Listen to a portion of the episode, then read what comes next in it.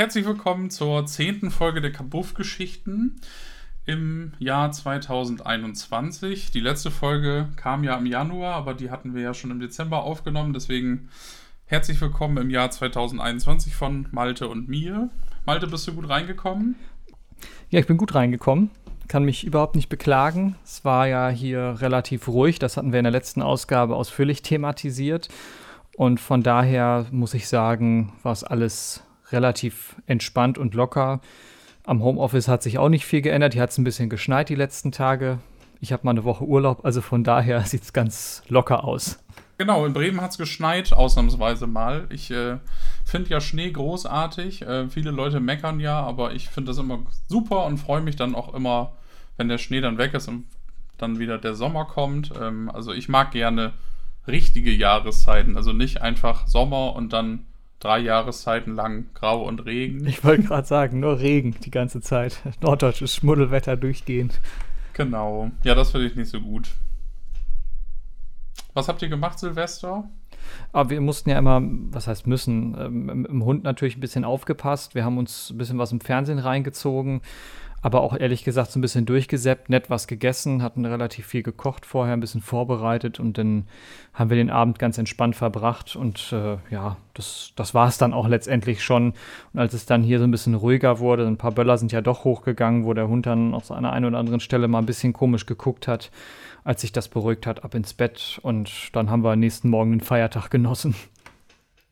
Ja, super, das klingt doch gut. Ja, ich habe gearbeitet von Silvester früh bis zum 2. Januar, das war auch ganz entspannt. Ich war nachts auch noch draußen kurz, hab, äh, es hat irgendwie im Umkreis einer so eine Batterie abgeknattert, da konnte man dann nochmal kurz einmal gucken. Ja. Aber ansonsten war alles total ruhig und entspannt.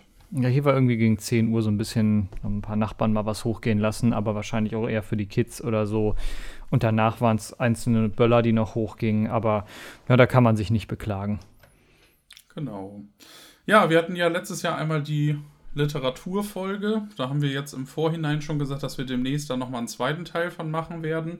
Was mir auf jeden Fall hängen geblieben ist, dass wir gesagt haben, wir sprechen irgendwann nochmal über Astrid Lindgren und ähm, ich habe jetzt die Tage gesehen, dass es bei Spotify alle Astrid Lindgren Hörspiele gibt und habe dann nochmal in Ronja Räubertochter reingehört. Das ist ja so mitunter mein Lieblingsbuch und Lieblingsfilm auch von Astrid Lindgren und das Hörspiel finde ich auch ganz cool. Das ist, Im Grunde ist es die Tonspur des Filmes und ähm, dann noch mit einer netten Dame, die die Erzählerin äh, mimt und dann im Grunde e erzählt zwischendrin, was dann da passiert.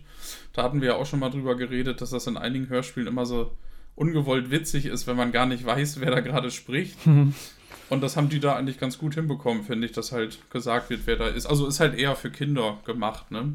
Es erinnert mich so ein bisschen auch an das Hörspiel zu König der Löwen. Fällt mir in dem Zusammenhang nur deswegen ein, weil die das da auch so gemacht haben, dass man irgendwie den Sprecher da eingeblendet hat und wenn man dann den Film sieht, denkt man so, da muss doch jetzt ein Sprecher sagen, aber letztendlich, man sieht dann ja alles. Und ich weiß noch damals, dass das auch so war. Aber so hat man natürlich damals an vielen Stellen auch Hörspiel und Film mal eben schnell in einem produziert. Aber das tut eigentlich aus meiner Sicht auch dem Ganzen keinen Abbruch, denn wenn ich kein Bild habe, muss es halt ein Sprecher ersetzen. Ja, genau, das ähm, König der Löwen-Hörspiel habe ich auch. Das habe ich aber auch eigentlich ganz gut in Erinnerung. Ja, ich habe es gerne gehört, muss ich sagen. Damals rauf und runter. Das war so eins meiner Lieblingshörspiele. Bei Ronja Räubertochter, muss ich dazu sagen, kannte ich vorher auch das Hörspiel nicht. Da hattest du mir ja noch den Wink mit dem Zaunpfahl gegeben, da mal ein bisschen reinzuhorchen. Ich kenne natürlich auch das Buch, die Erzählung und muss auch sagen, es ist wirklich gut gelungen. Den Film, muss ich auch dazu sagen, kannte ich vorher auch nicht. Ah, okay. Ähm, ja, ich habe den Film als Kind mal gesehen und dann irgendwie das Buch gelesen. Ich äh, wollte mir das letztes Jahr nochmal angucken und hatte dann ein bisschen recherchiert. Anscheinend haben die nämlich äh, für den Film in Deutschland den schwedischen Film etwas gekürzt also der Originalfilm dauert knapp über anderthalb Stunden, wenn ich das richtig in Erinnerung habe.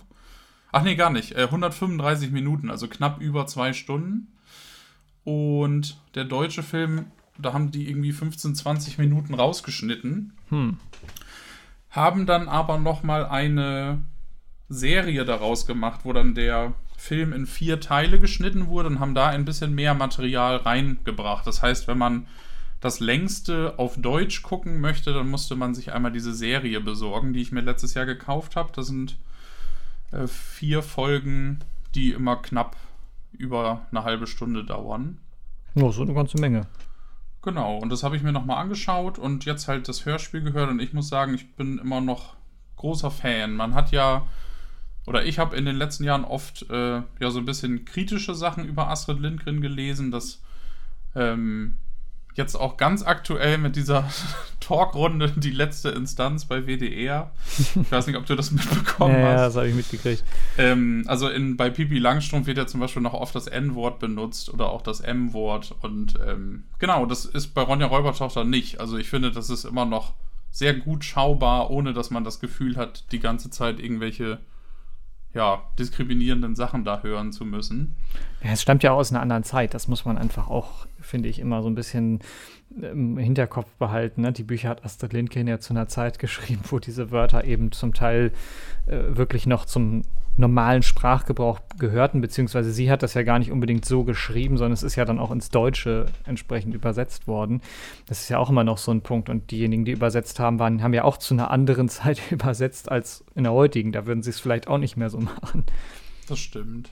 Genau, ich habe jetzt mal geschaut, das Buch ist 1981 rausgekommen.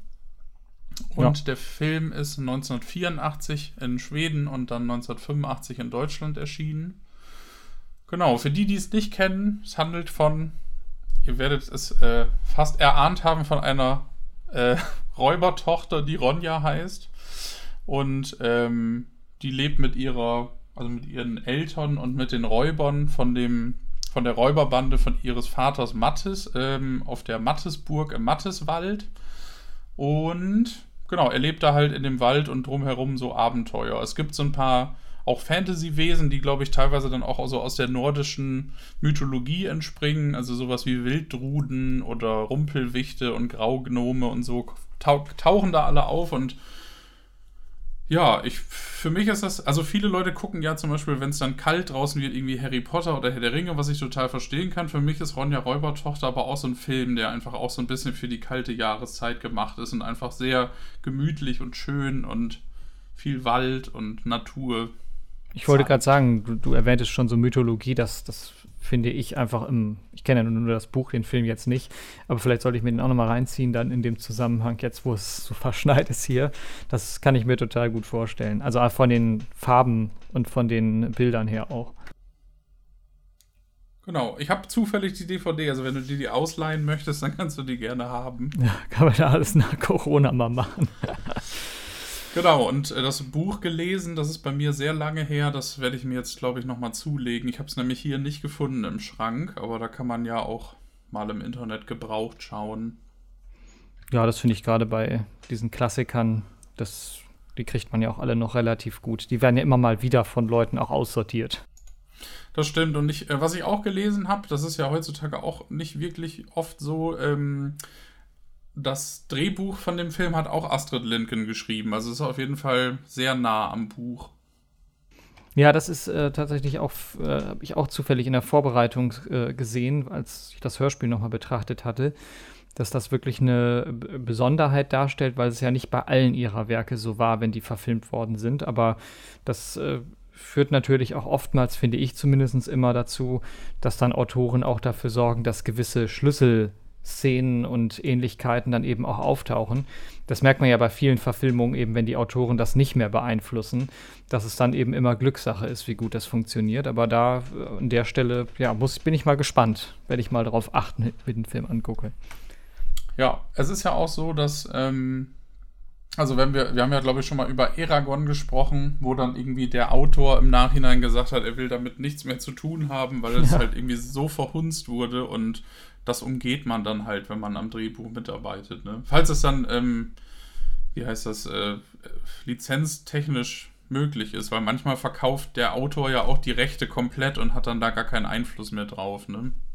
Ja, das ist dann immer noch die andere Sache, aber da geht es natürlich auch oftmals dann eher um Geld und das hängt ja auch sehr davon ab, ob die Autoren das dann nötig haben. Ne? Einige leben ja wirklich dann davon und sagen, ja gut, wenn ich es jetzt verkaufe, dann ist das für mich auch wirklich sehr gewinnbringend, weil ich das auch erstmal brauche, weil ich vielleicht vorher noch nicht den Erfolg hatte, aber wer natürlich diverse Werke schon draußen hat, ist da vielleicht auch ein bisschen abgebrühter und sagt, also ich muss hier nicht wegen des Geldes mein Werk verkaufen. Aber gibt es, glaube ich, die unterschiedlichsten Geschichten zu. Ja, klar. Und es gibt ja auch immer wieder so, äh, so Situationen. Also ich erinnere mich an Christopher Tolkiens Einwände beim, beim, bei der Herr der Ringe-Verfilmung und dann auch bei der Hobbit-Verfilmung, dass er das halt überhaupt nicht gut fand. Hm, genau, das ist so ein Paradebeispiel, und, stimmt. Genau, und seine Kinder aber, glaube ich, ganz gut dabei waren. Also ich habe irgendwie mal so ein Video gesehen, wo die Kinder von Christopher Tolkien irgendwie, ähm, oder hat, waren das seine Kinder? Auf jeden Fall Nachfahren Tolkiens, die halt ein bisschen jünger waren, die auch bei den Filmpremieren waren und die Filme eigentlich gut fanden. Ja, ich glaube auch, das ist ja auch eine, wirklich eine Einstellungsfrage der Generation und auch der Bezug dazu. Ne? Das ähm, es oftmals so ist, dass eine Generation auch erst wieder, so blöd das klingt, ins Land gegangen sein muss und wenn dann die jüngere Generation übernimmt, dann ist die vielleicht auch offen wieder für andere Medien. Das wäre wahrscheinlich mit dem Internet genau dasselbe gewesen, dass gewisse Sachen eben äh, für bestimmte Generationen einfach im Internet noch nicht aufgehoben sind. Das war ja damals so mit dem Shopping und sowas, ne? viele Sch Läden, die in Innenstädten waren, die dann gesagt haben, wir gehen nie ins Internet, nein, machen wir nicht. Das und die Nachfolgegeneration betreibt mittlerweile erfolgreich Online-Shops, ne? so, weil es einem einfach zu der Zeit passt, man da aber auch offen für sein muss. Ja. Aber wir können ja mal wieder zurückkommen zum Hörspiel.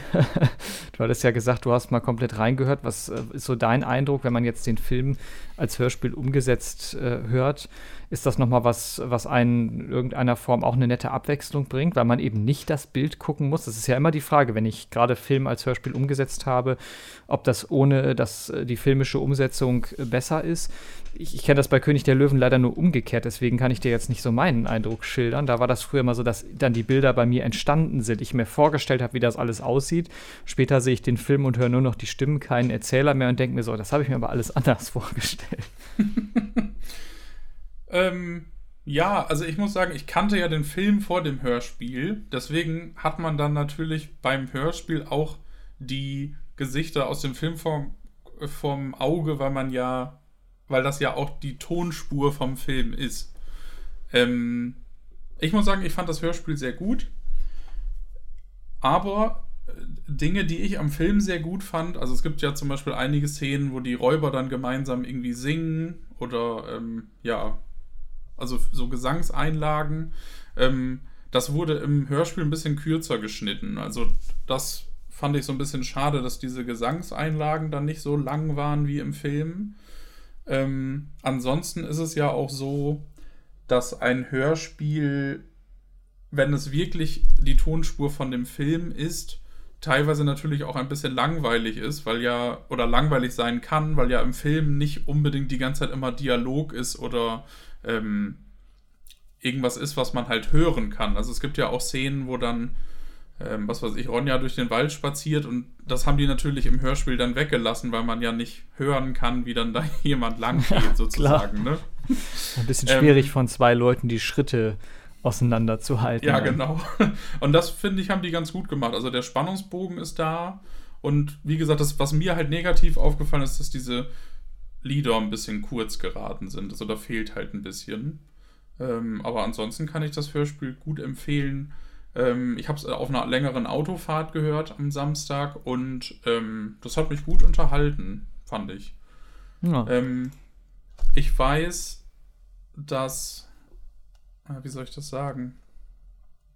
Also ich weiß, was du meinst mit dem, dass man halt dann dieses Bild vor Augen hat, wie es im Film ist. Das hatte ich ja zum Beispiel damals, ich habe ja den ersten, also ich habe ja den Hobbit gelesen, dann den ersten Herr der Ringe-Film gesehen und dann erst den Herr der Ringe gelesen und hatte dann ja im Grunde während des Lesens auch immer die Schauspieler vor Augen sozusagen. Hm, ja, klar. Ähm, hat mich aber da zum Beispiel nicht gestört. Äh, bei Harry Potter war es zum Beispiel bei mir andersrum. Da hatte ich die ersten drei Bücher gelesen auf Englisch und habe dann den ersten Film gesehen. Und da hat es mich teilweise ein bisschen gestört, weil man sich das dann doch irgendwie anders vorgestellt hat. Und ähm, ich glaube, dass es da eigentlich immer schlauer. Also es kommt natürlich darauf an, wie gut dann. Ich glaube, wenn ich Eragon erst den Film gesehen hätte, hätte ich die Bücher wahrscheinlich gar nicht gelesen. ähm, ich glaube, das kann in beide Richtungen positiv oder negativ gehen. Ne? Ja, wo du das gerade bei Harry Potter sagst, da war das bei mir aber auch so. Ich hatte auch bevor ich den ersten Film gesehen habe, jetzt muss ich gerade überlegen, ich glaube, die vier Bücher, die ersten vier auf Deutsch dann gelesen, aber das kommt ja aufs, fast auf selbe hinaus. Äh, letztlich war es aber auch so, dass ich mir die ganze Geschichte, das ganze Setting und so ganz anders vorgestellt habe, als es dann im Film war. Das lag natürlich zum einen daran, dass äh, die, die, deutschen Cover ja auch grundsätzlich ganz anders aussahen als die englischen. Als ich dann ein englisches Cover gesehen habe, habe ich gedacht, ach, das ist ja interessant. Da sieht der Junge ja viel mehr so aus, wie er dann auch im Film aussieht. Bei dem deutschen Cover hätte man ja so ein bisschen immer vermuten können, dass Harry Potter so eine zerzauste, ähm, dunkelblonde Frisur hat, äh, was ja dann irgendwie so gar nicht dem entspricht, was man im Film sieht. Und ich habe mir aber auch die ganzen, äh, ganzen Abläufe, also auch so Gleis 9, 3 Viertel und so, da muss ich auch sagen, am Anfang fand ich den Film halt auch sehr, sehr düster gemacht, so in vielen Stellen. Also so bewusst so ein bisschen auf, äh, das muss alles so eine ganz dunkle, düstere Stimmung haben.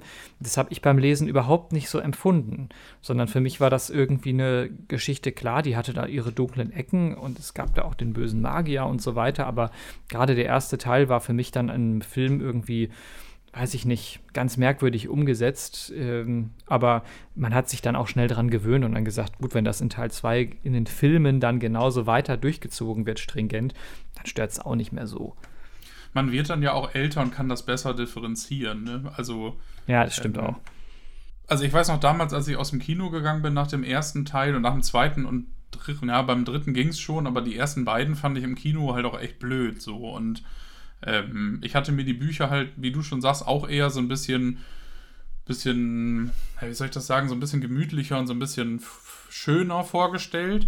Muss aber dann auch zum Beispiel sagen, dass bei den späteren Filmen äh, finde ich das eigentlich auch ganz gut, dass es ein bisschen düsterer ist, weil das ja zum Ende hin auch noch eher düster wird und da ja auch Charaktere sterben und so weiter. Ähm, ist, ist schwierig. Also ja, das kann halt so in alle Richtungen gehen. Ich erinnere mich an Fight Club, den Film habe ich gesehen und ähm, habe dann das Buch gelesen und fand das Buch großartig und habe dann erst irgendwie gecheckt, also wenn ich das richtig in Erinnerung habe, dass das Buch nach dem Film geschrieben wurde. Ich ähm, glaube ja, da war, da war irgendwas, aber da, da stecke ich zu wenig drin, um ehrlich zu sein. Ach nee, ist doch nicht so. Aber auf jeden Fall, da ist es äh, zum Beispiel so, finde ich, dass äh, der Film halt auch sehr nah am Buch ist. Und das ist natürlich auch ähm, sehr gut. Und ich glaube, gerade Harry Potter hat am Anfang der Verfilmung einige Fehler gemacht, ähm, die, glaube ich, wenn sie es zum Beispiel wie bei Game of Thrones gemacht hätten, was 2001, als der erste Film kam, natürlich nicht zur Debatte stand, aber dass man aus jedem Buch irgendwie eine achtteilige Serie macht oder so, oder Staffel macht, ähm, dann wird man dem Detailreichtum des, äh, des Buches natürlich auch gerechter. Ne? Ja, das ist ja eben genau diese Sache, die man dann oftmals auch jetzt, jetzt ja auch sieht, dass man eben an vielen Stellen auch sagt, komm, man nimmt Literaturmaterial, macht lieber eine Serie, weil sich das aber in der heutigen Zeit natürlich auch durch das Streaming auch ganz anders vermarkten lässt. Das merkt man ja auch. Ne? So Serien im, in Streamingdiensten, die boomen. Und der klassische Film, naja gut, der muss erstmal natürlich irgendwie im Kino vermarktet werden, was aktuell ja sowieso durch Corona super schwierig ist. Da wird ja alles Mögliche zurückgehalten und gar nicht erst rausgebracht, weil man sagt, ja gut, kann ja eh keiner im Kino sehen, also lohnt sich gar nicht, den Film rauszubringen. Da halten die äh, Produktionsstudios ja diverse Sachen zurück. Und das ist natürlich auch so eine Frage, wie sich der Markt da entwickelt.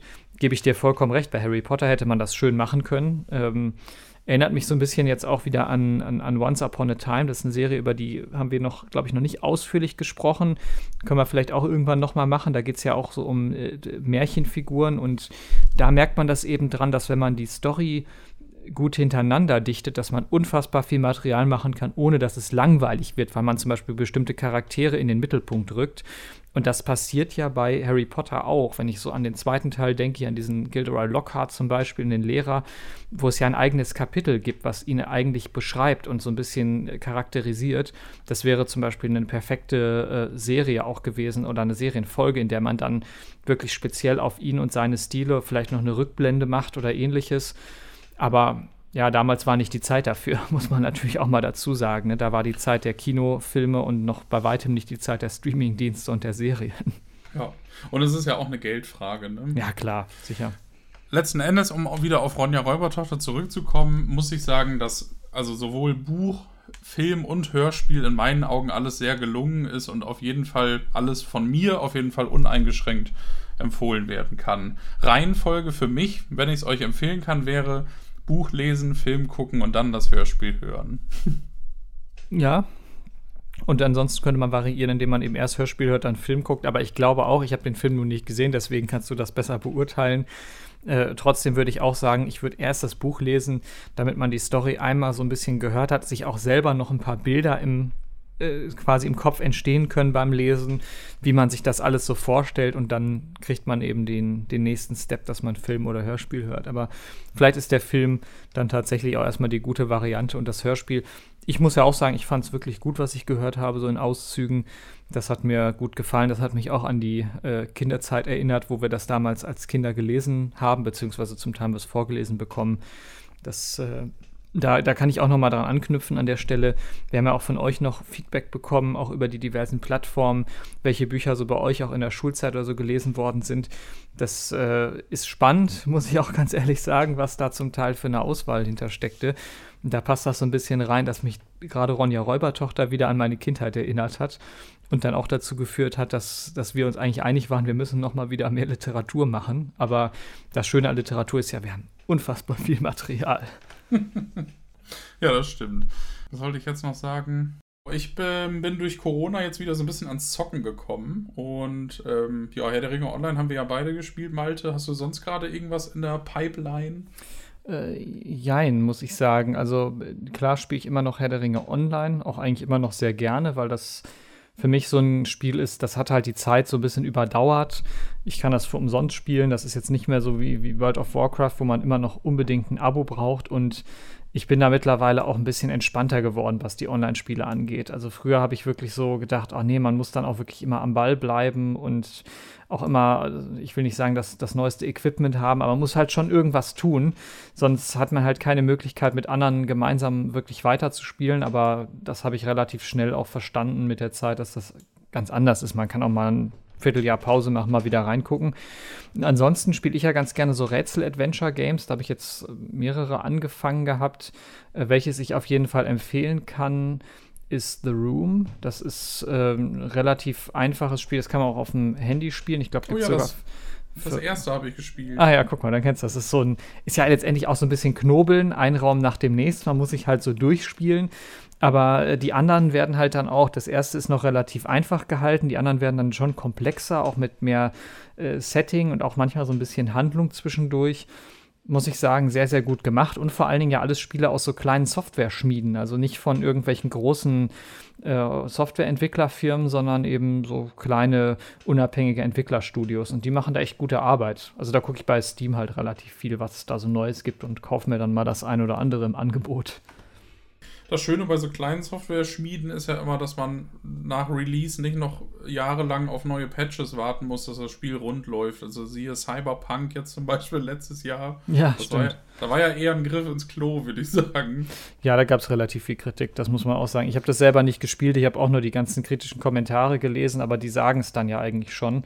Da sind aber ja die kleinen äh, Entwickler meistens auch wesentlich näher am Kunden dran, weil die wirklich sagen, komm, wir wollen wirklich was bieten und wir wollen ja auch dadurch Geld machen und folglich hängen wir uns auch richtig ins Zeug und versuchen, wenn denn Fehler drin sind, die so schnell es geht zu fixen. Also das ist schon sehr, sehr auffällig, dass es da echt gute, gute kleine Entwicklerstudios gibt. Ich bin ja großer Fan der Diablo-Reihe. Ah ja, ein Klassiker. Genau, Diablo 1, 96 rausgekommen. Ich weiß gar nicht, wann ich das das erste Mal gespielt habe. Ich würde jetzt mal so 97, 98 tippen. Also ich, bei ähm, mir war das auch Grundschulzeit so. Ich bin da 96, bin ich eingeschult worden, ja, in die erste. Und dann war das irgendwann auch, dann kriegten so andere die ersten Computer und dann war das natürlich mal so, man spielte Diabolo, man fühlte sich erwachsen. so. ja, genau. Und ich habe letztes Jahr gedacht, oh, kann ich ja mal wieder Diablo 1 spielen. Dann habe ich mir das, äh, kennst du GOG? Games, ich weiß nicht, das ist so eine Plattform wie Steam, da kannst du so alte ja. Spiele kaufen. Da habe ich halt Diablo 1 nochmal gekauft, nochmal einmal durchgespielt. Für die, die es nicht kennen, Grundsätzlich geht es um den Kampf zwischen Gut und Böse, das heißt, die Engel im Himmel und die Dämonen in der Hölle kämpfen um den, um den Kontinent der Menschen. Das ist, das, der nennt sich Sanctuario äh, oder Sanctuary im Englischen. Und im ersten Teil geht es grob darum, man kann sich aussuchen, ob man einen Zauberer spielt, eine, ähm, eine Am Amazone. Amazone. Ja, genau, im Englischen heißt es Rogue, also ja, so eine Art Diebin, Jägerin oder so, also eine Dame, die mit einem Bogen kämpft und oder ein, ähm, ja, ein Krieger, also ein Schwertkämpfer. Äh, man kommt in der Stadt Tristram an. In Tristram wohnen so ein paar Leute, die alle so ein bisschen merkwürdig sind und da gibt es so eine Kathedrale. Und man muss im Grunde sich durch 16 Kellerstockwerke dieser Kathedrale metzeln und looten und Geld einsammeln und tolle Gegenstände finden, um dann am Ende Diablo zu töten. Und der Held dieser Geschichte, ähm, also Diablo stirbt dann und hinterlässt einen Seelenstein, ähm, in dem er gefangen war, und dann rammt sich der Held den Seelenstein in den Kopf. Und da setzt dann das zweite Spiel an, wo Diablo dann durch diesen Wirt, den man im ersten Teil spielt, dann im zweiten wieder lebendig wird und seine, ja, es gibt ja die kleineren und die größeren Übel, also die Höllenfürsten, dann auch alle befreit, gegen die man im zweiten Teil dann kämpfen muss. Und das zweite habe ich früher sehr, sehr gerne gespielt und äh, jetzt seit zwei Wochen mit einem guten Freund wieder. Es gibt nämlich jetzt ein neues, ein Fan-Mod, der heißt Project Diablo 2 kann man sich im Internet äh, runterladen. Man braucht eine bezahlte Version von Diablo 2 und dem Add-on Lord of Destruction und kann sich dann diesen Mod installieren.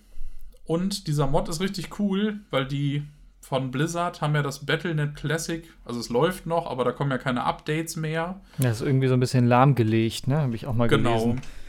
Und die von Project Diablo 2, das läuft jetzt seit letzten Sommer, ähm, haben im Grunde das Spiel weiterentwickelt. Also die haben jetzt nichts mega geändert. Also es ist jetzt nicht ein kompletter, überholter Mod, wo irgendwie alles neu ist, sondern die haben im Grunde einfach ähm, viele Dinge, die die Fans in den letzten Jahren angemerkt haben, halt da eingebaut. Also man kann jetzt zum Beispiel, ähm, man hat ein größeres Inventar, dass man nicht dauernd in die Stadt muss zum Verkaufen.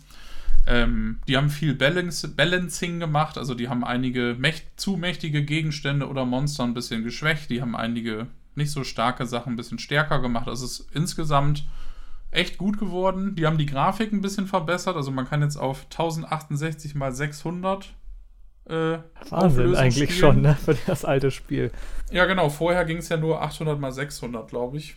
Ja, ähm, auf dem HD-Bildschirm sehr, sehr merkwürdig. Genau, und ich muss sagen, das sieht ganz gut aus. Und ähm, das macht wieder richtig Spaß. Also genau, wir haben ja gerade kurz reingeschritten. Im zweiten Teil ist es so, dass ähm, der Diablo aus dem ersten Jahr gestorben ist und dann von diesem dunklen, also von dem, den man im ersten Teil spielt, der wird dann der dunkle Wanderer, weil der sich ja Diablo in die Umme haut. Ähm, der, der zieht dann im Grunde weiter und das Spiel ist in fünf Akte eingeteilt und man verfolgt im Grunde Diablo, um ihm dann, um ihn dann am Ende des vierten Aktes sich gegenüberzustellen. Und man hat jetzt hier mehr Auswahl. Also man kann jetzt, wie du gerade schon gesagt hast, Amazone und Barbar gibt es.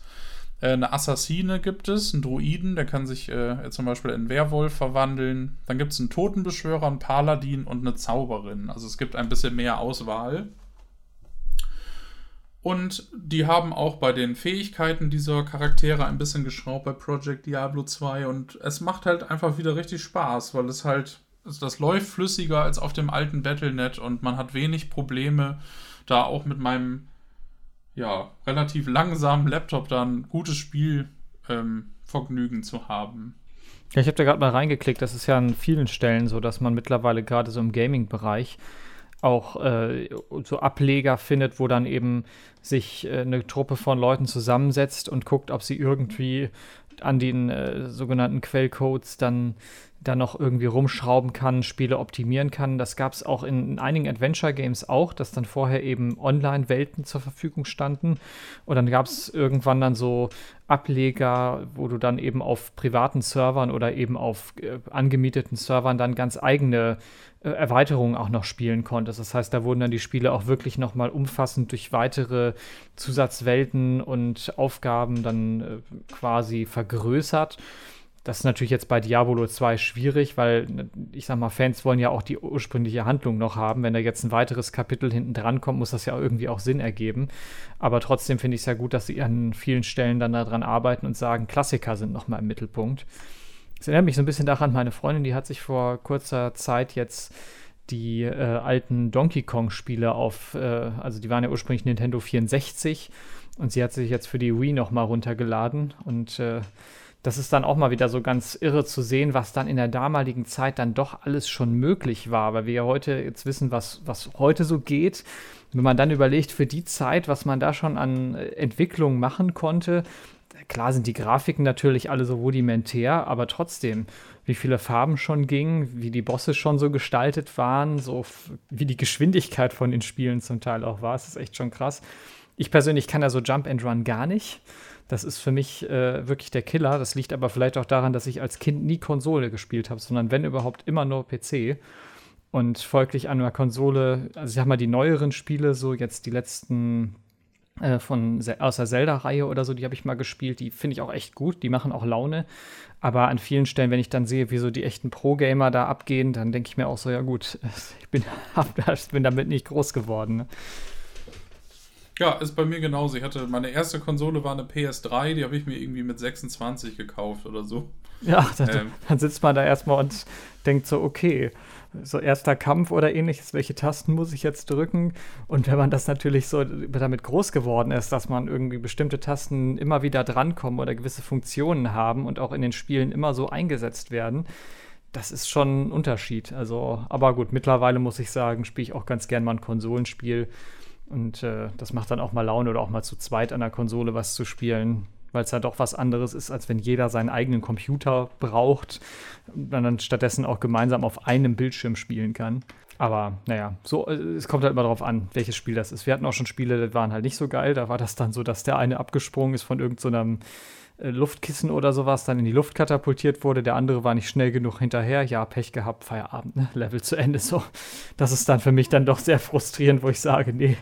Also auch wenn die Entwickler das vielleicht gut gemeint haben und es auch anspruchsvoll sein soll, das ist dann für mich und meine äh, bescheidene Reaktionsfähigkeit dann an dieser Konsole dann doch etwas zu schnell. Da komme ich dann nicht mehr mit. Ja, das geht mir genauso.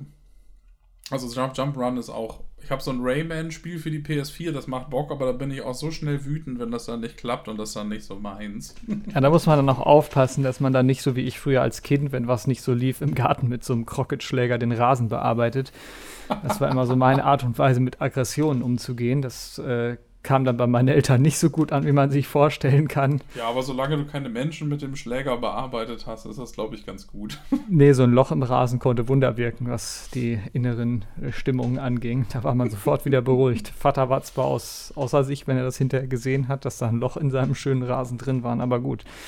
Was will man machen? Ne? Ist, ja. äh, genau, für die, für die, die ja Diablo nicht kennen, äh, das zweite Diablo wurde jetzt gerade von Blizzard angekündigt, wird jetzt nochmal remastered. Das heißt, es wird dann, keine Ahnung, wie lange die brauchen, Ende diesen Jahres oder nächstes Jahr oder so, kommt dann Diablo 2 Remasters, Remastered raus. Das haben die ja vor zwei Jahren schon mal mit Warcraft 3 gemacht. Das ist ja so ein bisschen gefloppt, aber vielleicht wird Diablo ja cool. Da wird man um, sehen, ne? Ich finde auch, man sollte zumindest eine Chance geben. Ja, auf jeden Fall. Ansonsten, äh, Diablo 3 gibt es natürlich aktuell, das spiele ich auch immer wieder gerne. Da wird die Story dann vom zweiten Teil weitergeführt. Und es wurde ja auch Diablo 4 angekündigt, also Diablo 3, was ja jetzt auch schon. Boah, wann ist denn das rausgekommen? Ich guck mal eben. Ähm, Hat schon ein paar Jährchen 3. auf dem Buckel. Mhm. Diablo 3, 2008. Ähm, ach nee, ach. announced 2008. Ähm, 2012.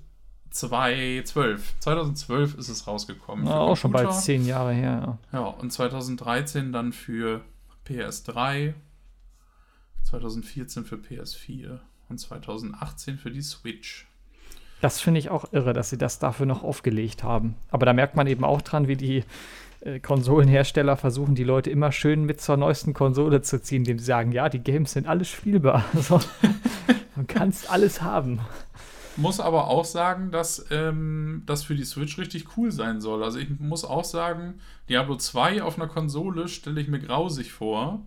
Ähm, aber Diablo 3 auf der PS4 und auch auf der PS3 finde ich ziemlich smooth. Also das macht auf jeden Fall Bock.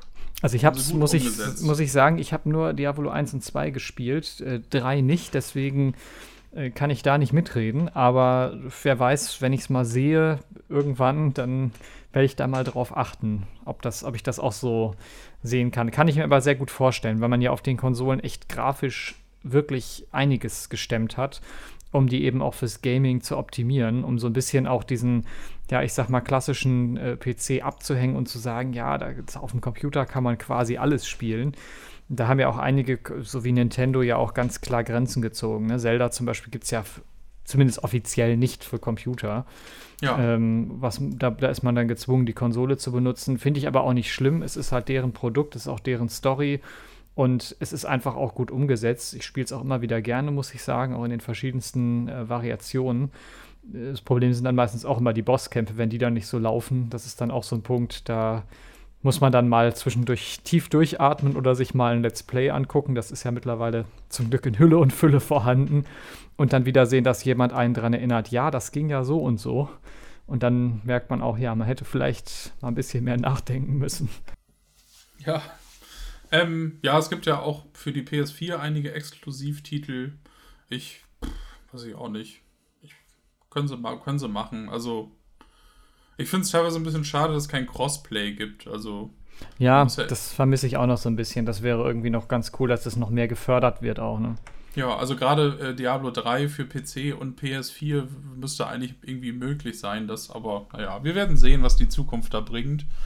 Ähm, es gibt ja auch immer weniger Couch-Koop-Spiele für die Konsolen. Das finde ich halt eigentlich auch total schade, weil ich mich eigentlich auch immer gern mal irgendwie mit einem Kumpel oder so zu zweit auf die Couch gehauen habe und dann irgendwie was zusammengespielt habe.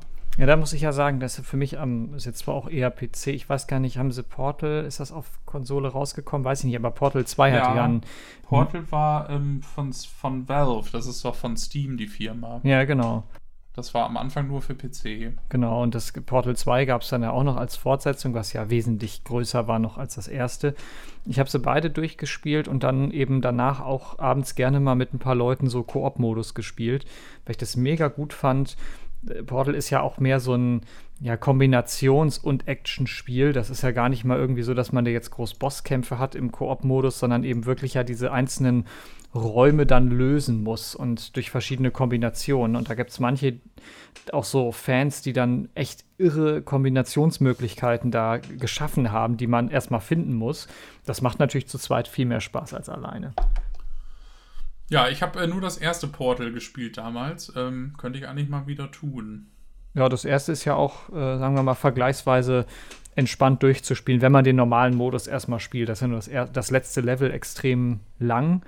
Ja. Es sei denn, man fällt vorher ins Feuer, weil man nicht aufgepasst hat und denkt, so wie ich beim ersten Mal, wie, das ist jetzt zu Ende, jetzt geht's da unten ins Feuer rein. Ich darf da so oben mal gucken. Ja, tot, ich weiß blöd. Nur noch, äh, the, the, Cake is a Lie, das weiß ich noch. Ja, das ist, äh, das bleibt hängen. Das war ja dann immer wieder an allen möglichen Ecken, haben sie das ja so in, in Form von so einem Graffiti oder so Blut verschmiert. An der Wand stand das da dran. Ja, das war schon eine, schon eine coole Geschichte. Portal 2 war dann einfach nochmal eine ganz andere Hausnummer von der Größe der Level auch, die man dann gespielt hat. Wobei ich sagen muss, eins hat mir insgesamt besser gefallen, weil dieser anspruchsvolle äh, Herausforderungsmodus mit dabei war, wo dann man irgendwie mit möglichst wenig Portalen oder möglichst wenig Schritten oder sonst was die Level schaffen musste. Das fand ich wirklich echt anspruchsvoll. Da habe ich auch bei weitem noch nicht alle geschafft. Aber da kann man sich so richtig drin festbeißen. Ja, die habe ich beim ersten auch gespielt. Das fand ich auch ganz cool. Auch so modifizierte Level, ne? Das war so, der, Trick war ja einfach, die Level einfach durch Modifikationen schwieriger zu machen, aber dadurch haben das, hat das echt nochmal eine ganz andere Schwierigkeit bekommen und auch, finde ich, eine andere Dynamik, das Spiel nochmal weiterzuspielen. Da hatte man irgendwie dann auch Bock drauf. Definitiv ja, da Games ist auch so ein, so ein Bereich, der ist ja riesig. Auch so einer meiner Favoriten, aber neben Literatur und vielem, vielem anderen, was wir schon so behandelt haben. Aber ja, da, ich bin gespannt. Also ich bin auch gespannt, was du so von Diablo 2 noch so zu berichten weißt, dann mit der Zeit, gerade bei dem Project Diablo 2. Ich kannte das jetzt nicht, habe da gerade noch mal so schnell auf die Homepage nebenbei geklickt und muss sagen, äh, spannend und auch interessant zu sehen, dass es wirklich Leute gibt, die da dranbleiben. Dass es nicht so versandet, was ja oftmals auch passiert ist bei so Games, die echt gut waren und ja, es, irgendwann hat dann halt keiner mehr Bock gehabt, da was dran zu tun. Ja. Ja, kann ich gerne in Zukunft nochmal berichten. Vielleicht hat ja auch jemand Interesse an der Lore sozusagen. Ich finde das ja immer sehr spannend, was so die Story dahinter ist, weil wenn man sich Diablo so anguckt, ist es eigentlich eher ein relativ stumpfes Hack-and-Slay-Rollenspiel. Ja, man ähm, schnetzelt sich so durch, das hast du ja vorhin schon ankriegen lassen, aber ich finde auch die Story dahinter, die macht es irgendwie dann doch zu einem Spiel, was sich lohnt. Ja, und das macht es halt auch gut im Spiel. Also es drängt sich nicht so auf. Du kannst, wenn du nur schnetzeln willst, sag ich mal, auch einfach alle Videos überspringen und da alles durchballern, weil du im Grunde von der Story nichts verpassen kannst, weil du zwangsläufig eh zu den Endgegnern kommst. Und für die Leute, die halt richtig Bock auf die Story haben, können sich halt alle Gespräche anhören und alle Dialoge und alles durchlesen und kriegen dann halt viel mehr von der Welt mit, sozusagen, ne? Ja, und das macht ein anderes Spielerlebnis. Also, wenn ich überlege, gerade bei Diablo 1 äh, kann ich mich da noch sehr gut dran erinnern. Bei 2 natürlich noch wesentlich mehr, weil das einfach auch eine ähm, noch wieder Weiterentwicklung war mit diesen ganzen Filmen und was da alles eingebunden war. Du hast es schon gesagt, das ist äh, ein ganz anderes Spielerlebnis, als wenn man da einfach nur durchgeht und sagt, ja, ich muss schnell zum Boss kommen, weil ich will Punkte und Geld. So, das, aber beides geht halt. Ne? Das ist schon ganz gut gemacht. Auf jeden Fall. Ja, ich würde fast sagen, nach dem Gaming wenden wir uns wieder den, den heiteren Themen des Alltags zu.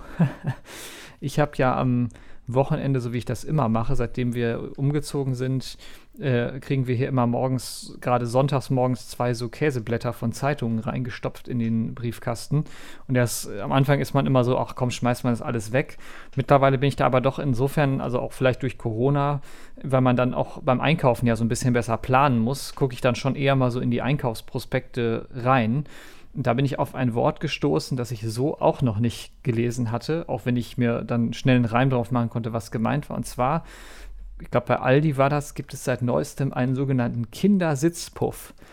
Und das war für mich so, wo ich gedacht habe, über einen Kindersitzpuff müssen wir hier zumindest mal reden, weil die Frage der Definition, was das denn ist und wo man das so findet, äh, das ist zumindest mal ein paar Minuten dieses Podcasts wert. Also habe ich so noch nicht gehört. Es handelt sich, das können wir ja vorwegnehmen, um einen so einen, so, so einen Sitzsack letztendlich. Ne? Der ist dann gefüllt mit irgendwelchen Kügelchen und das Schönste, was man machen kann, das hat mein Bruder damals vorgemacht. Da hatten wir auch so einen Sitzsack, so einen roten hatte er im Zimmer. Und wenn er dann keinen Bock hatte aufzuräumen, einfach den Sitzsack aufmachen und einmal schön draufschmeißen. Das ganze Zimmer voll mit diesen Kügelchen. Da muss Papa erstmal saugen, vorher kann man nicht aufräumen. Das war für ihn ganz großes Highlight dann. Das hat er aber auch nur einmal gemacht, danach waren Sitzsäcke dann tabu. Aber da, bei uns hieß das immer Sitzsack und nie Sitzpuff. Also Sitzpuff, die Bezeichnung kannte ich nicht.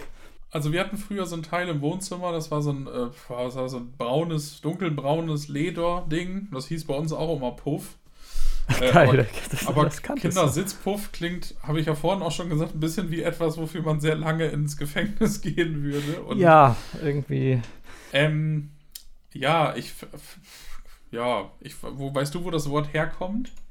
Nee, ich, äh, erstaunlicherweise, jetzt kann man wieder sagen, wir sind hier auf die Idee gekommen, haben ähm, äh, meine Freundin und ich uns mal mit dem Wort Puff an sich befasst und äh, haben herausfinden können, dass das tatsächlich eigentlich ursprünglich die Bezeichnung für ein Spiel ist, für ein altes französisches Spiel. Ähm, warum äh, müsste ich jetzt ein bisschen wieder, wieder zurechtlügen, weil es lange her ist, aber ich weiß, dass zum Beispiel, das, das basiert auf Backgammon. Ich weiß nicht, ob du das kennst, das Spiel. Das ist ja so ein, ja. auch so ein Spielklassiker.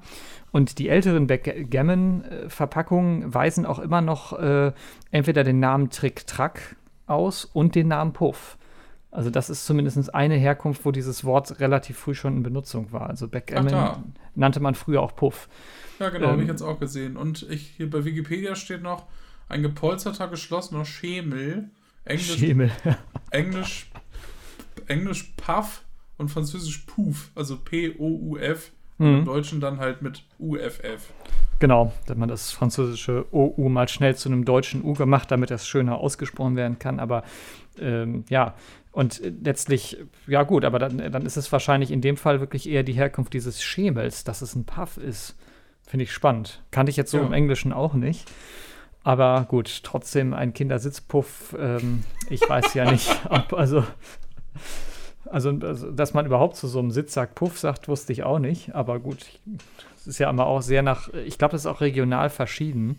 Es ist ja immer erstaunlich, was man so in, in, in Ostwestfalen, meine Freundin kommt ja aus Ostwestfalen, und was die da für Wörter haben, äh, ich dachte ja immer, Westfalen und Westfälisch ist so ein Slang Aber ich weiß nicht, weißt, weißt du, was Pekelec ist? Nee, ich kenne nur Pedelec, das sind diese E-Bikes. Das sind e- E-Bikes, genau. Pekelec ist was ganz anderes. Und zwar ist das ein Brotaufstrich, den wahrscheinlich kennst du den auch aus dem Supermarkt. Das ist dieses Rübenkraut. Ach, äh, Grafschafter Goldsaft. Grafschafter Goldsaft, genau, damit haben wir die Werbung in dieser Folge auch gemacht. Und zu, zu, zu, eben jenem äh, Goldsaft sagt man in Ostwestfalen auch äh, schlicht und ergreifend Pekelec. Krass. Also wie, wie, das zustande kommt, keine Ahnung, aber zwischen, zwischen den klassischen Pinneken und den Pisselotten passt natürlich Pekelec als drittes Wort mit P super rein. Pekelec, das habe ich auch noch nie gehört. Also dieser Zuckerrübensirup, den, den gab es bei uns immer. Ich habe den auch Ach, immer im Haus, meine Eltern haben den im Haus, meine Oma hatte den. Das ist nämlich so ein klassisches, also entweder auf Brot oder auf Kartoffel. Puffer, wo wir wieder bei Puff sind. Geil, das ist äh, so eigentlich auch so gewesen mit Kartoffelpuffern. Ja. ja. Die Erzählung genau. kenne ich auch noch, aber ich persönlich, ich mag das überhaupt nicht. Deswegen ich liebe das, das. Du könntest das echt äh, eimerweise essen. Also wir haben das seit neuestem auch wieder im Haus, weil äh, meine Freundin das wieder im Supermarkt mal gesehen hat und gesagt hat, oh, das muss ich unbedingt eigentlich mal wieder mitnehmen. Und sie ist das auch total gerne. Ich persönlich kann mich, werde irgendwie mit diesem Geschmack nicht warm. Also so mit, es gab ja früher auch dieses Apfelbirnenkraut und sowas. Das mochte ich dann schon eher, aber diesen äh, Zuckerrübensirup, also so ne, haben wir das immer genannt, das war halt Sirup. Äh, das war äh, für mich irgendwie nie, nie so mein Geschmack. Aber ich kenne unfassbar viele Fans. Mit dir kenne ich jetzt einen mehr. da, da musste ich so lachen. Wir waren vor Jahren mal von den Pfadfindern irgendwo ja genau, Haltern am See. Da waren Ach, wir bei einer Fortbildung. Ja, klar. Und dann bin ich morgens zum Frühstücksbuffet gegangen und dann gab es Grafschafter Goldsaft in diesen kleinen Päckchen, wo sonst immer so Marmelade drin ja, ja, ist. Und ich habe das mega gefeiert. ja, das ist. Aber auch, auch, ähm, ich, ja. ich dachte mal, das wäre was Norddeutsches. Der Grafschafter Goldsaft kommt aus dem Rheinland, wenn ich mich recht erinnere. Ähm, und ich habe es gerade mal gegoogelt. Man sagt in Köln zu Grafschafter Goldsaft Knollekrut. Das finde ich fast Knollekrut. Peckeleck. von, von Knollekrut und Peckeleck. Eine ja. Reise durch die deutschen Dialoge.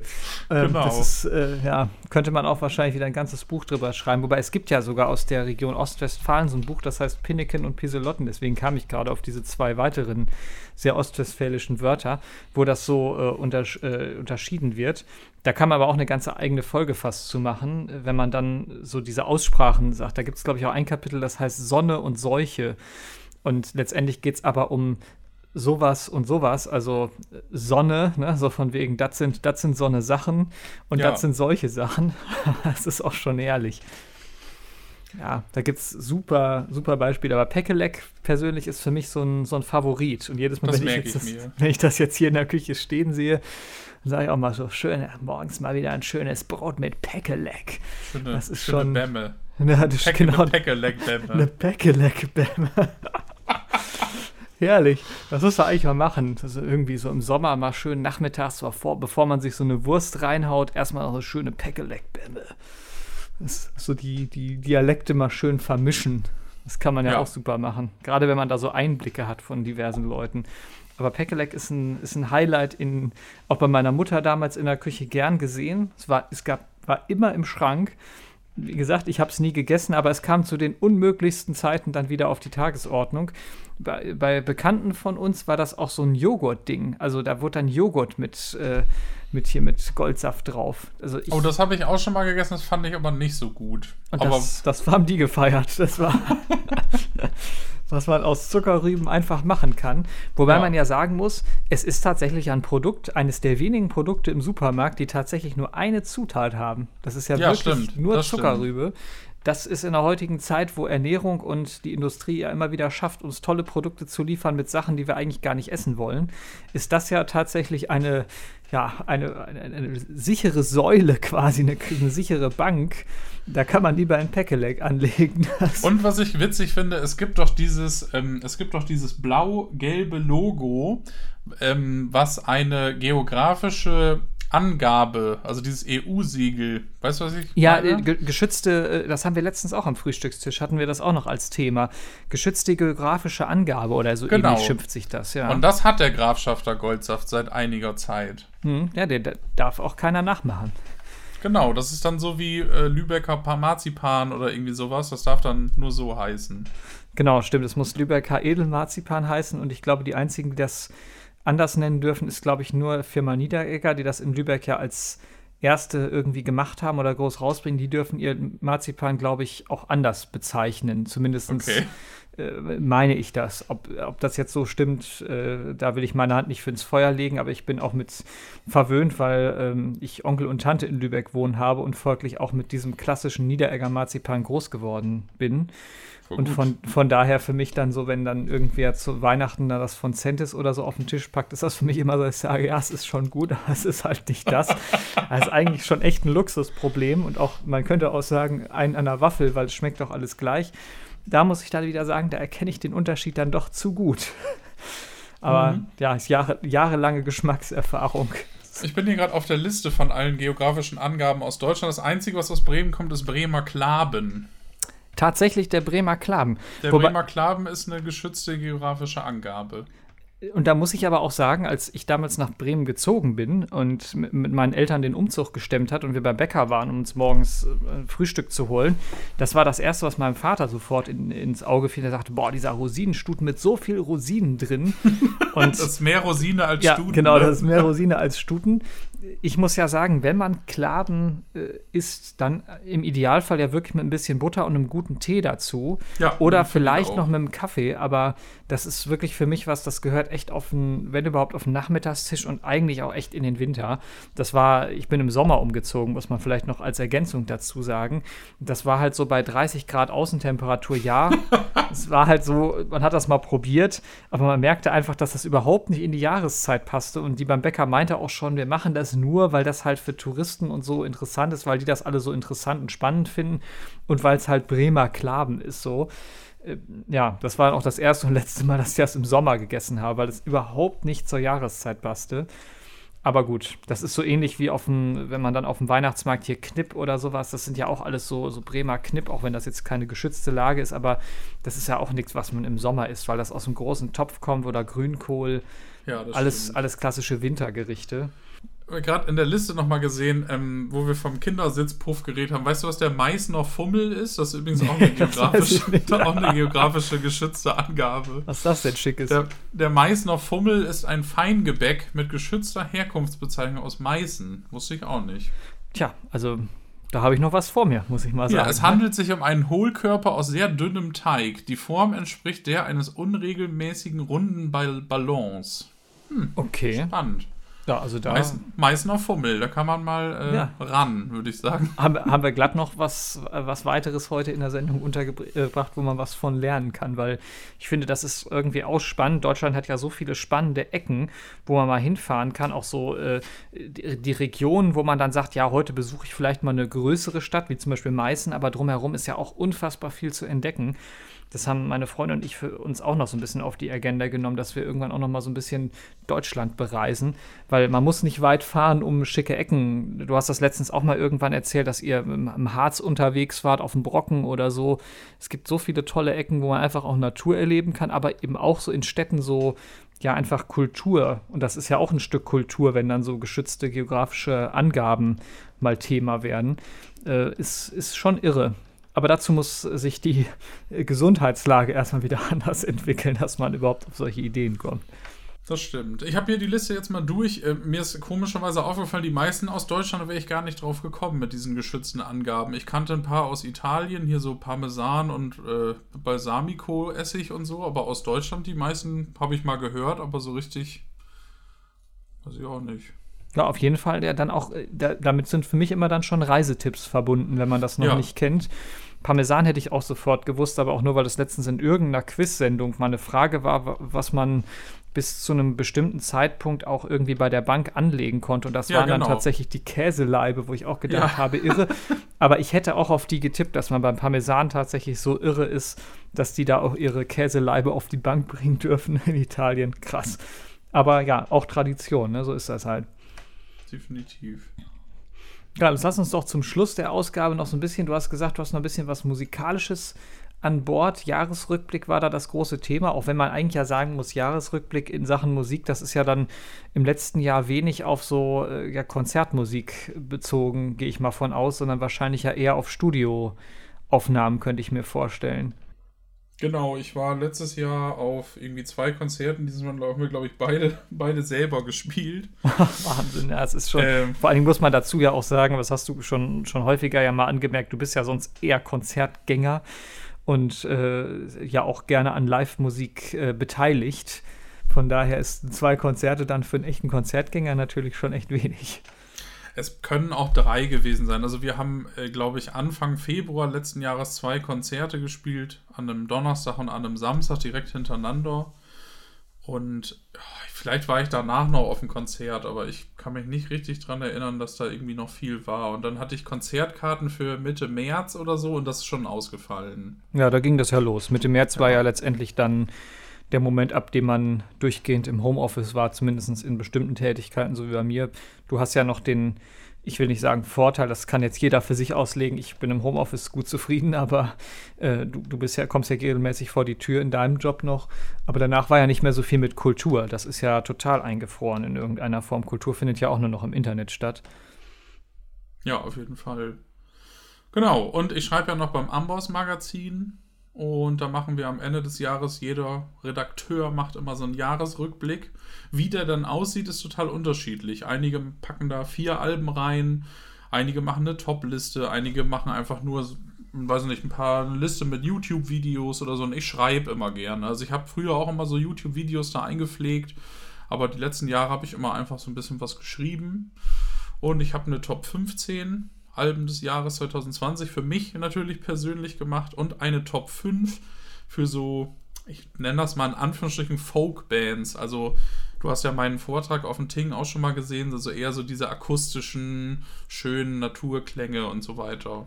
Ja, die sind ja auch meistens dann immer noch mal ein ganz eigener Bereich, was ja viele beim Metal immer so ein bisschen, ich, ich will mal sagen, auch wegblenden, wenn man sich mit dem Musikstil so gar nicht auskennt, aber da gibt es ja viele Bands, die das durchaus so als ja auch Ableger mal machen, nie mal so, mal so. Das finde ich zum Beispiel immer spannend, wenn dann Bands, die sonst eben wirklich, ich sag mal, richtig auf die Kacke hauen, dann mal so eine ruhigere Nummer schieben und man denkt so Wahnsinn, wie melodisch und äh, ja, so sphärisch die dann auch können. Das äh, finde ich immer beeindruckend. Sorry, ich, äh, wir müssen mal. Unser Nachbar hat ganz laut gerufen und ich dachte, das wäre jemand bei uns in der Wohnung. Deswegen war ich gerade kurz verwirrt. Genau, und ich habe dann ähm, halt diesen Artikel geschrieben, habe dazu noch eine Playlist gemacht mit den Top 15 Alben drin. Ich würde dann auch für den Podcast nochmal eine Playlist mit den Top 5. Ähm, ach nee, die gibt es glaube ich gar nicht alle bei Spotify, aber ich können wir euch da ja mit reinschreiben. Ich wollte sagen, da schreiben wir Titel und Interpret hin und dann ich glaube, das ist für keinen ein Problem, dann im Zweifelsfall die einfach mal kurz rauszugoogeln. Da gibt es wahrscheinlich auch woanders dann Samples zu hören. Genau, wir können ja auch einfach den Bericht noch darunter verlinken. Genau, ich steige einfach mal kurz ein. Ich sage einfach zu jedem einen Satz oder so. Äh, ja, Top das ist eine gute Idee. Karloff heißen die, so wie, wie ist das Karloff von, jetzt muss ich mal selber googeln. Ist das nicht aus irgendeinem Horrorfilm? Oh, da, da, bei Horrorfilmen bist du mir an einer ganz falschen Adresse. Boris, da kann jemand nicht nachschlafen. Boris Karloff, britischer Theater- und Filmschauspieler in Horrorfilmen. Ja, siehst du. Genau, der hat den ersten Frankenstein gespielt, glaube ich. Genau, ähm, die machen so, ja, so Horror, Punk, Rock, äh, Punk, Rock vielleicht nicht, aber ähm, einfach reinhören. Fand ich mega gut, schön catchy. Ich bin ja großer Hellhammer-Fan. Das ist so eine alte Schweizer erste Welle Black Metal Band und ähm, den Vibe habe ich da so sehr bekommen. Also das ist auf jeden Fall eine gute Sache. Genau, Top 14 Toad Eater ähm, sind Freunde von mir und auch von uns von der Band. Äh, haben jetzt ihr zweites Album rausgebracht. Das ist halt, ja, solider Black Metal aus Deutschland, sage ich mal. Gute Mischung aus schnellen und langsameren Parts und auch das neue Album finde ich richtig gut. Ich bin bei vielen Bands also bei der Band auch seit der Demo-Fan, sage ich mal. Und ähm, der Sound hat sich sehr gewandelt in den letzten drei Jahren, sage ich mal. Und kann man auf jeden Fall super hören. Ist auch schön, wenn sich Bands weiterentwickeln. Also Total. bei einigen möchte man das zwar nicht, aber bei anderen ist es ja so, dass es dann auch mal ganz nett ist, wenn man merkt, okay, die haben dann noch mal wieder weiter rumgeschraubt und dann kommt mal wieder was Neues raus. Das bringt ja auch Abwechslung rein. Ja, dann habe ich Ulta drin, das ist eine meiner Lieblings-Black Metal-Bands aus Deutschland. Ähm, der Ralf von denen, der hat früher Planks gemacht, das war so eine Post-Sludge-Irgendwas-Band. Großer Planks-Fan und Ultra setzen da für mich irgendwie direkt an. Ist natürlich ein bisschen schneller, ein bisschen Black Metal-Liga, aber ist halt super atmosphärisch. Die haben teilweise echt Songs, die länger als 10 Minuten dauern und die neue EP sind zwei Songs drauf, dauern jeweils, glaube ich, so 5, 6 Minuten. Und auch wieder ein super Ding. Top 12, Cutler aus Island. Es gibt eine Band, die heißen Solstar 4. Ich weiß nicht, ob du von denen mal was gehört hast. Nee, nicht wirklich, um ehrlich zu sein, aber das, kann ich mir also, mal zu Gemüte führen. Genau, so eine isländische Band, die sehr atmosphärisch sind, auch nicht so richtig Metal, sondern mehr so mehr so Rock, sag ich mal. Also gerade die neueren Sachen. Da ist äh, der eine Gitarrist ausgestiegen und hat diese Cutler gegründet. Das ist halt super atmosphärisch. Also sehr doomig. Ähm, zwischendurch so ein bisschen Soundscapes. Also das hat mir sehr gut gefallen. Kannte ich vorher gar nicht. Klingt nach was für mich. ja, ich mag es ja gerne, wenn man so ein Album hört wo wenig Gesang ist und man dann so Kopfkino hat. Und das hatte mhm. ich bei denen total. Also man kann sich gerade jetzt bei dem Wetter aufs Sofa legen, aus dem Fenster gucken, Schnee sehen und die Musik hören, ist schon geil. Ja, das kann ich mir vorstellen, aber muss ich mal reinhören. Aber wir posten es ja, dann habe ich ja auch eine Möglichkeit, mal drauf zu klickern. Genau, Top 11 Black Curse ist eine Band von lustigerweise ganz vielen Musikern von Bands, die ich sau gut finde. Also es sind Leute von Chemist, Primitive Man, Blood Incantation und Spectral Voice und alles so eher in Richtung Death Metal, sag ich mal. Ähm, genau, und die haben einfach, das ist einfach eine halbe Stunde voll auf die Fresse. Also das ist wirklich richtig krass geiler Death Metal mit Black Metal und mit Grindcore drin. Also das, wenn man schlechte Laune hat, das perfekte Album. Dann braucht man keinen Crockett-Schläger mehr. nee. Genau, Top 10 Göden äh, oder Goden. Ähm, Beyond Darkness heißt das Album. Es gibt eine Band, die haben sich, glaube ich, 92 aufgelöst, die heißen Winter. Das ist so eine meiner Lieblings-Death Doom-Bands. Und die haben einen Song, der heißt Go Göden. Goden. Ich, also ich weiß nicht, das wird teilweise mit Ö geschrieben, teilweise mit OE. Und die haben sich aufgelöst und ähm, dann kam letztes Jahr ein Re Press von dem Album von denen von 91 oder so raus.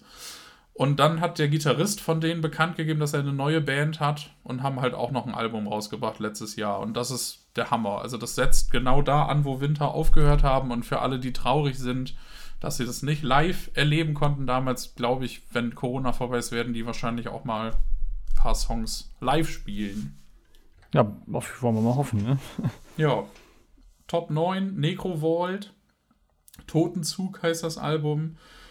Ähm, ich habe ja viel Death Metal gehört eine Zeit lang, die letzten Jahre nicht mehr so viel, weil mir das alles ein bisschen zu geleckt und ein bisschen zu überproduziert war und ich gerade in den letzten Jahren sind viele so, ich nenne das immer so ein bisschen Rumpel-Gammel-Death, weil das halt alles so ein bisschen Underground-mäßiger, so ein bisschen mehr DIY, so ein bisschen unpolierter und das gefällt mir richtig gut. Also die Necrovolt ist der Hammer, richtig schön Ufta Ufta Groove und auch zwischendurch ein paar langsamere Songs, also echt coole Scheibe. Top 8, Feces Christ, Eat Shit and Die. Geiler Bandname, geiler Albumtitel, finde ich. Ich wollte gerade sagen, der Titel ist ja vielversprechend. Ja, ist auch so eine Mischung aus so Death Metal und Punk. Ähm, habe ich nur auf Kassette. Ich finde, das passt perfekt für Kassette, weil der Sound dadurch auch einfach nochmal ein bisschen kratziger ist. Und das war, das ist eine gute Geschichte. Da bin ich mal gespannt, was da noch so von denen kommt. Genau, dann Top 7 Havogrunu, finnische Band. Ich, äh, ich ich weiß nicht, wie man das Album ausspricht. Das heißt Uinuos Syömein Sota. Keine Ahnung, da werden mich jetzt wahrscheinlich alle für auslachen. Ja, aber gut, ich glaube, das wäre nicht viel besser, wenn ich das versuchen würde auszusprechen. Das, dafür sind wir beide nicht so des Finnischen mächtig. Ja. Ähm, ja, guter, folkiger Black Metal aus Finnland coole Clean-Gesänge, schöne Melodien, teilweise echt schnelle Riffs, teilweise eher langsamere Riffs und ähm, die höre ich schon ein bisschen länger und das neue Album zählt für mich eins, als eins der besten von denen, weil die einfach das, was bei den anderen Alben vielleicht noch nicht ganz so gut war, haben sie jetzt wirklich überall perfektioniert, sage ich mal. Und das ist echt ein richtig gutes Album. Also für Fans von Moon Sorrow oder so ähnlich äh, kann ich nur empfehlen. Dann Top 6 Eremit aus Osnabrück. Ist eine Doom-Band.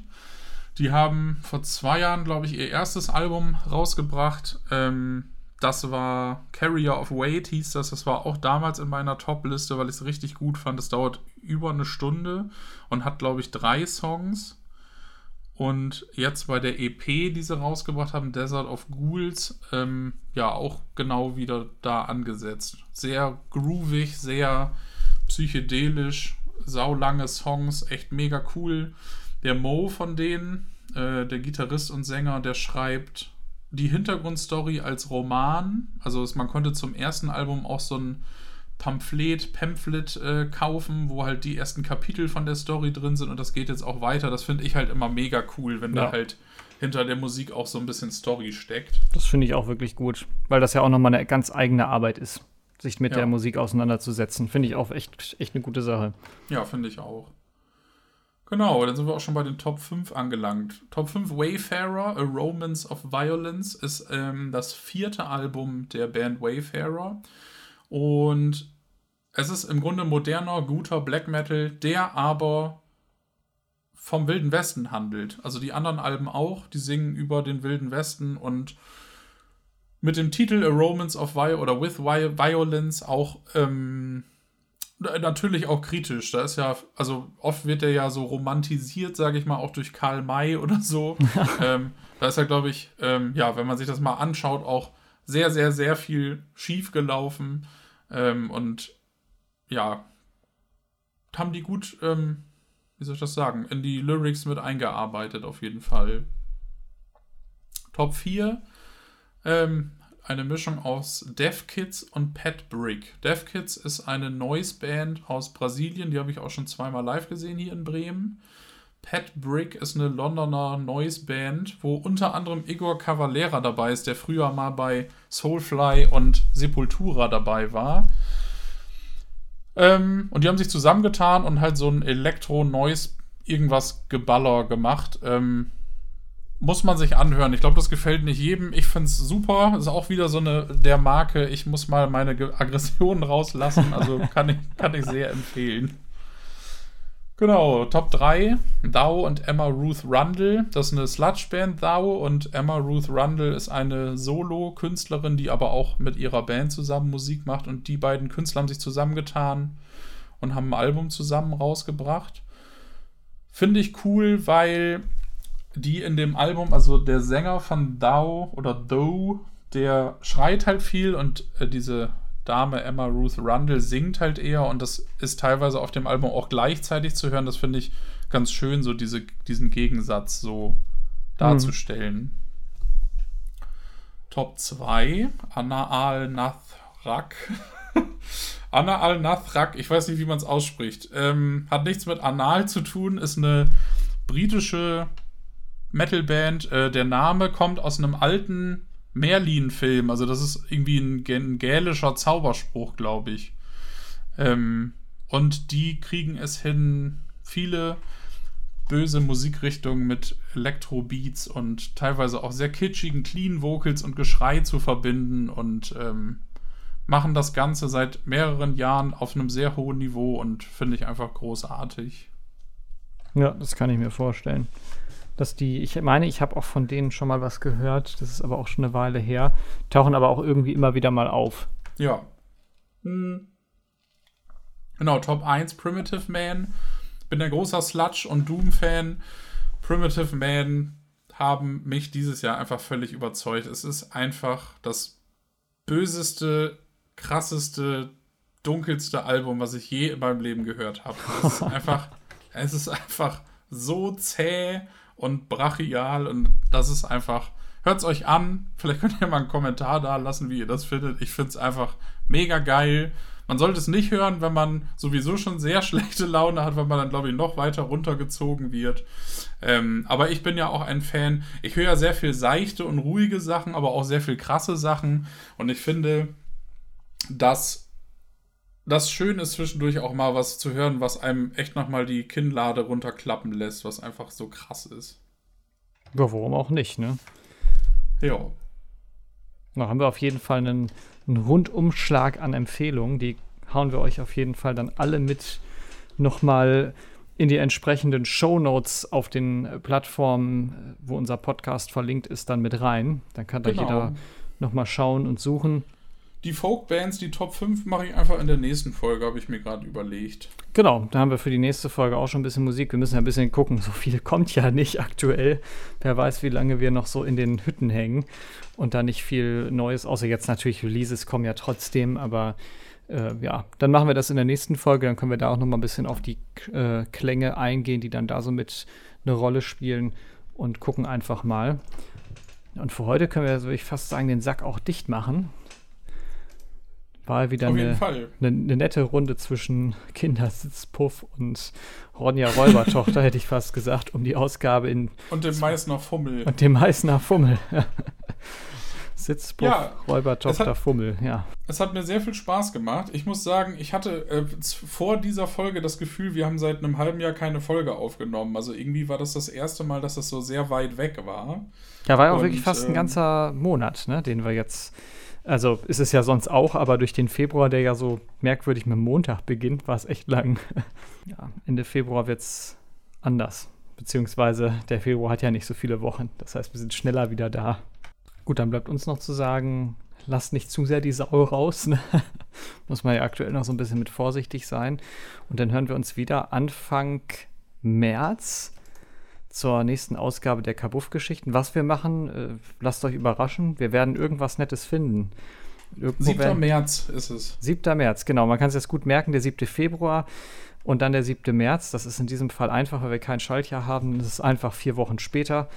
Und da äh, ja, hören wir uns dann wieder und dann gucken wir mal, was uns bis dahin nettes, wieder Tolles widerfahren ist im Leben und was uns dann zu unseren neuen Themen bringt. Ja, dann bis zum nächsten Mal. Jo, macht's gut, bis denn.